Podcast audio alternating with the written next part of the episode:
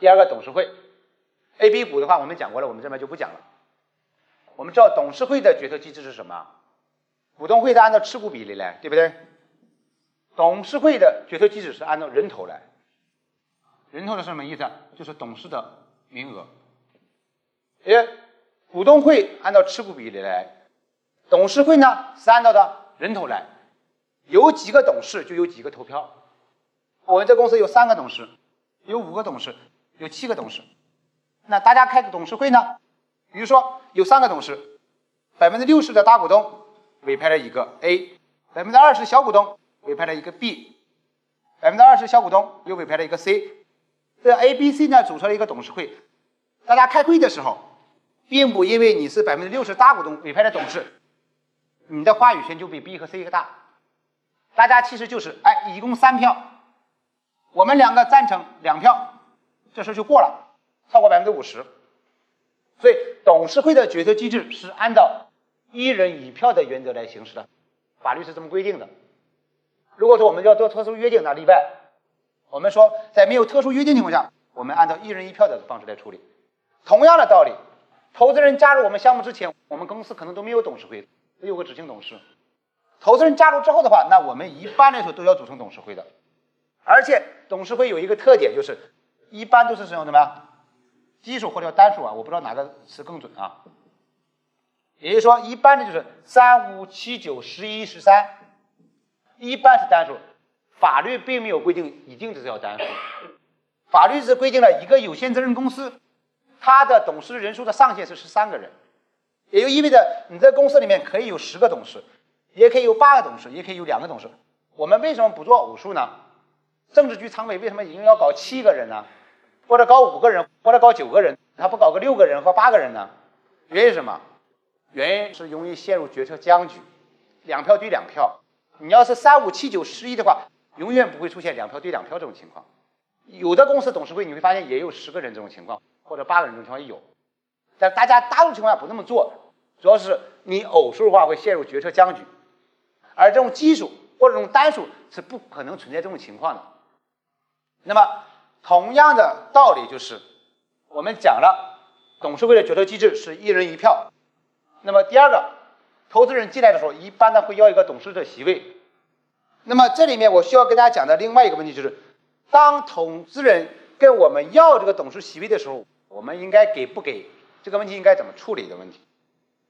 一般来说，机构投资人在进入一个项目都会要一个董事席位，尤其在金额还比较可以的情况下。在这一轮的过程中，他都要有一个董事席位，为什么呢？他要控制这个公司，控制这个公司目的不是为了运营这个公司，而是希望对这个公司有一定的控制的能力，都会要一个董事席位。那对于我们来说，我们一般的也会给他这个董事席位。那么问题在哪儿呢？我这一轮可能有几个投资人，或者我已经融了几轮，我已经有好几个董事了。那么如果这公司董事太多，决策流程就很长，决策机制就很复杂，所以我们一般会希望能够尽可能少的给董事席位。你说我就融个三百万，然后三个人投，然后每个人一个董事席位，这就三个人了。那我至少要组一个七个人董事会，为什么？对吧？我要超过他们吗？我要组个五个人的话，我创造团队只有两个人，这个董事会还怎么开呀？他即使不要一票否决权的话，人家也控制了。就我们刚才说那些股东会，他列了那么多项，我们仍然还有一些事情要开股东会的。那么在他不是一票否决的范围内的话，我们就按照百分之五十的原则在处理了。所以，我给大家说一点技巧。第一个呢，就是如果我们的董事席位已经比较多了，我们一般呢是不会再轻易去增加更多的董事，这是第一个。第二呢，就是说，哎，如果你给不了我董事的席位，我们对人家还要有个交代。那我们有两种处理途径。第一个就是我给你一个监事的席位，就是董事已经没有办法。你看那个李总实在不好意思，我已经九个董事了，我现在只到 B 轮。我们有一个项目刚融完资，也折腾了很长时间，他有天使投资人，后来又有两个机构投资人，所以他们董事席位在这一轮投资人进来的时候已经是五个了。然后这一轮又有两个新的投资人，又要了两个董事的席位。比如在原来的基础上加，也是加到七个，而为了保证创始团队的话占多数，所以他们现在是九个董事。而这九个董事的话，如果都要一票否决权，这公司很可能会出问题。只要有一个人想使坏，这公司就没法经营。所以当时就说，哎，这个东西太多了，太多怎么办？你要对人家有交，人家会说，你看他投八百万，有个董事席位，我投六百万，为什么不给我？难道只因为差两百万吗？对吧？那你说不好意思，太多了，我这个决策机制很复杂。那另外一种方式，第一个，我给你一个监事的席位，这是一种方式；另外一个就是我给你一个董事会观察员的席位，就是你要给他一个说法嘛。那么我给你一个董事会观察员的席位，什么意思呢？观察员就是说，你作为董事会的观察员，每一次开董事会你都可以参加，你只是不能说话，你不能投票。啊，说话其实也是可以的嘛，但是在董事会进行决策的时候，你不能投票。对于董事会怎么开、怎么决策，大家是意见什么，整个过程你都很清楚。所以这也是一个处理的方式，就是当我们不想给董事的时候，无论是因为人数的原因，还是因为他投的钱比较少的原因，那我总要给人家一个说法。这个说法就是，我可以给你一个监事的席位，或者给你一个董事会观察员的席位，某种意义上也是给了你一个面子。你投钱以后，在公司有一席之地，这是董事席位的问题。那一票否决，投资人再怎么进来，创始团队和原来的团队，他们的董事席位也是占多数的。那么，所以投资人在董事会也会要一个一票否决权。那你可能问了说，王律师，是不是每一个投资人在股东会和董事会都会要一票否决权？不完全一样。有的人可能在股东会没有要，但是在董事会要了。有的呢，股东会和董事会都要了。那么最常见的，大家要的更多的话，在董事会要个一票否决权。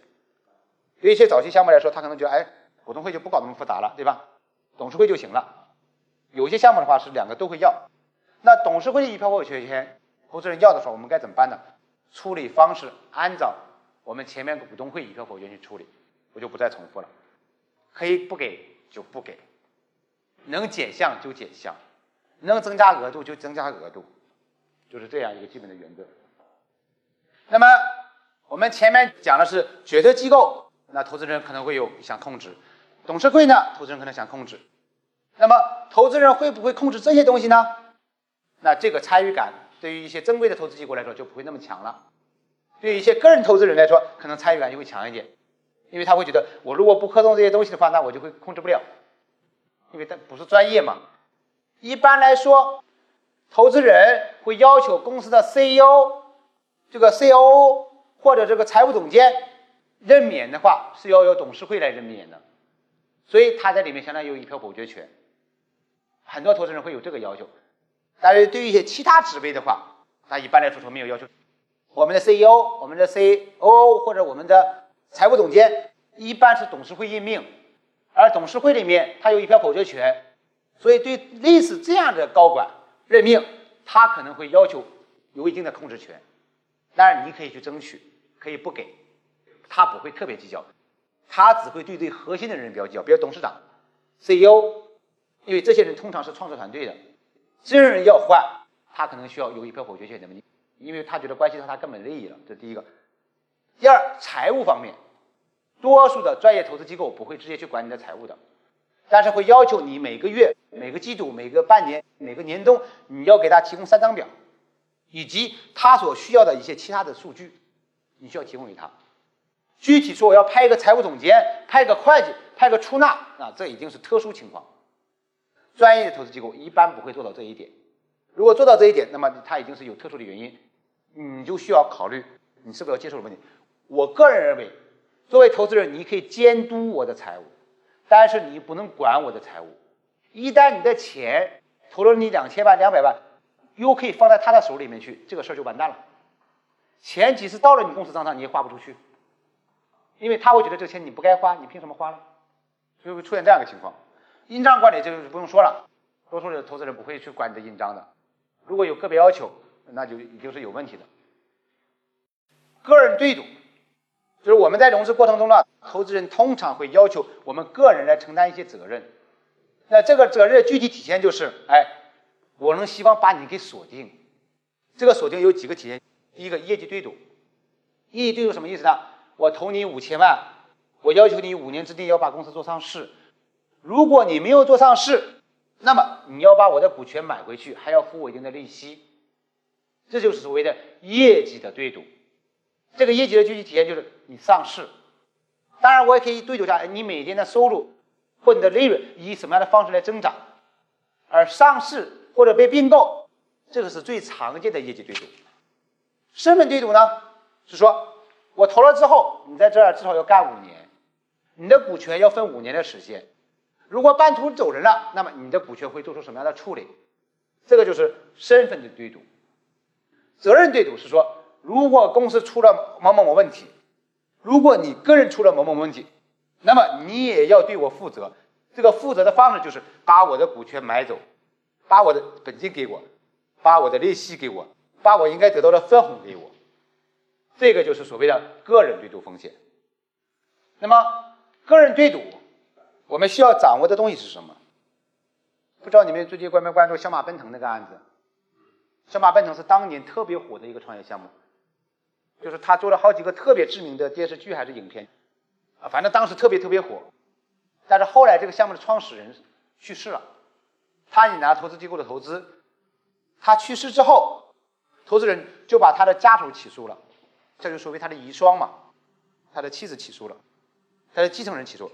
起诉之后，大家打官司折腾的比较久，最近北京高院的终审判决下来了，判决的结果就是他的遗孀要对投资人承担两亿左右的一个债务责任。这个就是我经常讲的，就是我们创业根本的目的是希望我们的生活、我们的家庭啊、我们的社会会变得更美好，这是我们创业的一个根本的初衷。这种美好的建立前提不是拿我们个人来做赌。所谓赌是什么意思呢？就是哎，出了问题，我要把我的家庭的财产、我个人财产来对你来承担责任。这个其实是赌的一个底线的问题。比如说，当投资人对我提出要进行业绩对赌的时候，我认为这是很正常的。大家认为正不正常？我投你五千万，你什么也没有，你只给了我百分之十的股权，我要求你对我承担一点责任还不可以吗？所以站在投资人角度说，我认为没有任何问题。那问题在哪？是说承担责任的主体应该是谁？如果我尽心尽力的把公司往前做，公司就没有成功，然后你要求我个人卖房子卖地来还你的钱，那我认为这是错的。当我尽心尽力的去做，做了五年，公司没有做上市，没有实现业绩对赌的东西，你可以把公司拿走，把我在公司里面持有的股权价值拿走，都没有问题。为什么？我失败了，我要对你负责。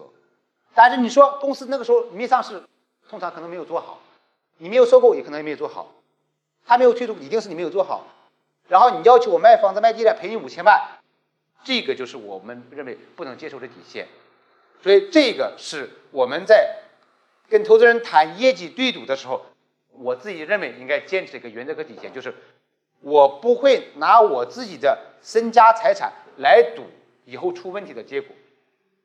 这个是我觉得是我们需要坚持的，这是第一个。那么换句话说，针对业绩对赌，我们的应对策略是什么？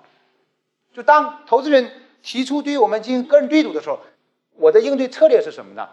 第一，不同意，这永远是第一选择，就是不同意。这个条件我不接受，愿意投就投，不投拉倒。这是第一个原则，不接受。第二原则就是。我需要接受，因为我需要这个钱。那我如果接受这个东西，那我承担责任的底线就是公司来承担这个责任。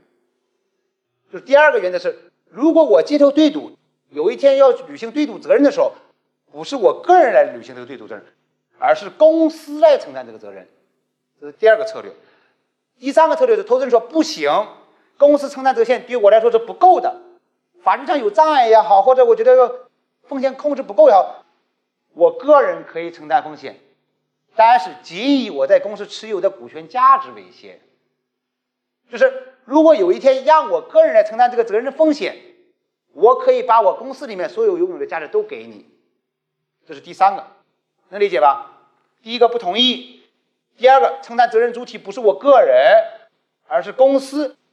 第三个呢，公司和个人跟我一起承担。但是我个人承担的界限就是，我在公司持有的股权价值为限，超过这一部分，那么你就不能要求追究我个人的和家庭的财产了。